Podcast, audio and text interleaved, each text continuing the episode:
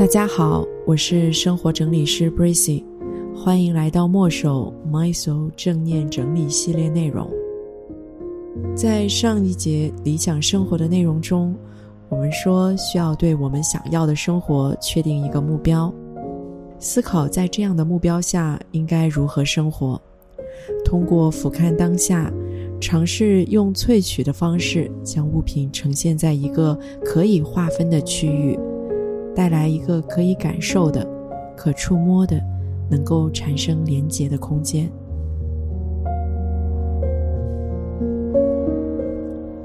我们从一出生就与社会形成了关系，开始需要并学习如何使用工具，如何使用物品。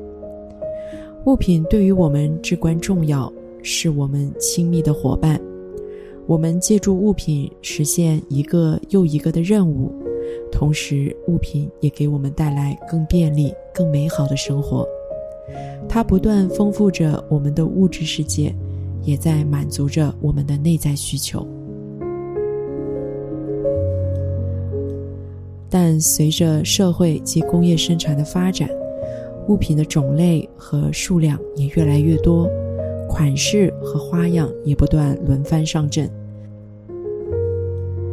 不断刺激着我们的购买，盲目或过量的购入也给我们的生活造成了一定的负担。物品充斥在我们的周围，干扰了我们的正常生活。很多时候，我们在协助居住者进行物品的整理时，就需要对所持有的物品进行全面的审视和系统的梳理，通过筛选、判断，择出自己需要且喜欢的物品。在梳理物品的过程，其实也是在梳理我们的内在需求和状态。真正产生需求且有用的物品。就能够产生使用价值，有用即有价值，无用即无价值。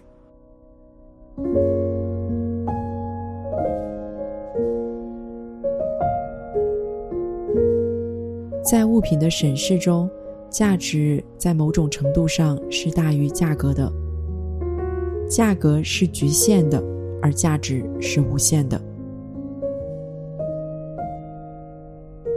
在生活中，我们希望居住者以物品是否发挥其价值为标准进行留存。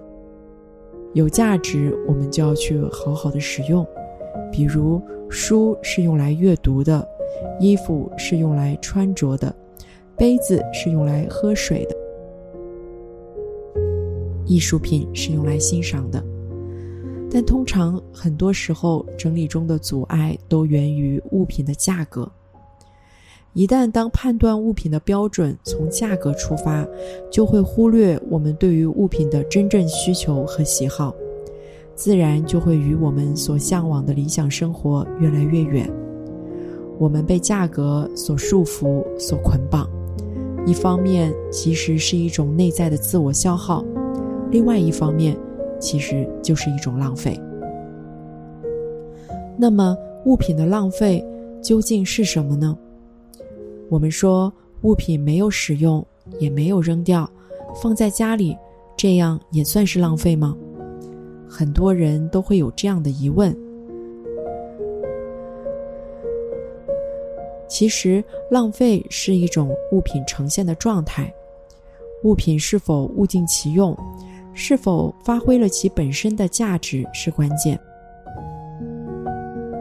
如果任其闲置，不去使用。不仅占据了我们有限的空间，同时缺少情感的连接，物品也呈现不出被关注的状态，最终被灰尘笼罩。在这样的环境下去生活，自然也不会觉得舒适及放松。但如果家中有一些没有被使用又不适合自己的物品，我们其实可以换一种思路。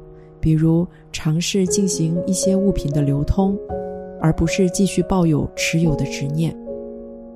流通的方式有很多种，比如送给别人，转卖给需要的人，参加一些公益捐赠给需要的群体等等，这些都可以让我们在情感上得到一定的价值补偿，从而带来一种可循环的、可持续的正向感受。流通可以帮助我们在物品的价值中找到方向，重获新生。感谢大家的收听，我是 Bracy，我们明天见。